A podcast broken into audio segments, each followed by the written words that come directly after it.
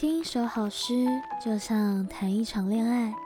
欢迎收听《诗中的恋爱》这个节目，每一集会用短短的时间和你分享一首情诗。希望你在忙碌的世界里，能够找回宁静的五分钟。上周和大家分享了诗人戴望舒的痴情作品《雨巷》，今天要和大家分享写出感动许多人的这首诗。诗人背后经历的真实情路。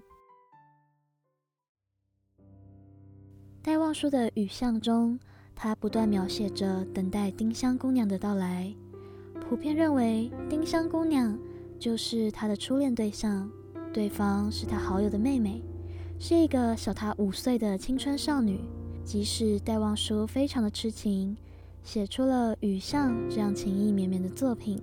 依然没能得到女孩的芳心，但是没想到后来戴望舒以自杀威胁，女孩迫于哥哥的关系，无奈之下答应与他订婚。女孩为了拖延时间，让他出国留学，取得学位之后再跟他结婚。戴望舒在国外的生活也并不顺遂，没有乖乖上学，甚至参加了许多游行运动，最终被迫出境。回到家乡的戴望舒发现他的丁香姑娘早已爱上别人，在动手赏了一个耳光之后，两人便登报宣布解除婚约。再后来，他娶了另一位朋友的妹妹，是一位喜欢读鸳鸯蝴蝶派小说的文艺女青年，自称比戴望舒的丁香姑娘漂亮十倍。小她十二岁的这个女孩仰慕戴望舒的才华，对他写的诗。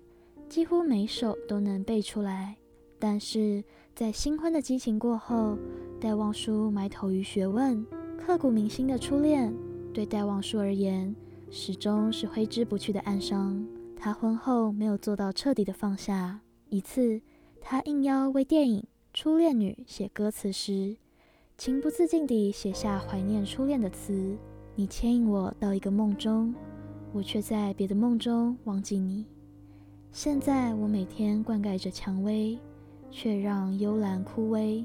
幽兰指的就是他心爱的丁香姑娘，蔷薇暗指他的妻子。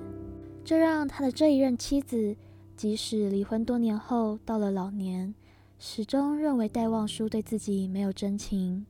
他的甜蜜、热情、浪漫，都给了他的丁香姑娘。后来，他的妻子的哥哥在上海被特务杀害。那时，戴望舒便扣下丧报，没有告诉妻子，也没有去奔丧。同年，岳母过世，戴望舒又瞒下这一件事情。妻子得知情况后，痛不欲生，与戴望舒大吵了一架，决意离婚。最后，在戴望舒三十七岁时，又遇见了一个小他二十一岁的十六岁香港少女。恋爱的热情让两人迅速地就不顾世俗眼光结了婚。婚后不久，生活并没有期望中的那样美好。戴望舒原本就经济窘迫，靠租房维持生活。与第二位妻子结婚的第六年，妻子就爱上有妇之夫的邻居。尽管戴望舒苦苦挽留，但心意已决的女孩最终与情夫私奔。两年后，绝望的戴望舒在医院病逝，终年不过四十五岁。有人说，他的一生都在雨巷中等待，却没能等来他的丁香姑娘。他是深情的、固执的，每一段感情他都在最后做挽留。但是，得不到的才是最好的吗？在他渴望一个在雨巷中走向他的少女时，他为爱他的女孩。提供了一个躲雨的臂弯了吗？我想，戴望舒是曾经拥有一份真心的爱情的，但爱是互相的。他爱不到的，他放不下；爱他的，他不能好好疼爱，也无法让对方感到幸福，最终只能由别人来放下他。而那种冲动和想象结合的爱情，终究只剩下绝情。谢谢你收听今天的失重的恋爱，我是主持人黎空。节目内容中的参考资料都会附在资讯栏，有任何想法或是指教，都欢迎你留言或是来信。另外，李空目前正在征收恋爱信箱的来信，如果你有什么故事愿意和我分享，我也很愿意去聆听。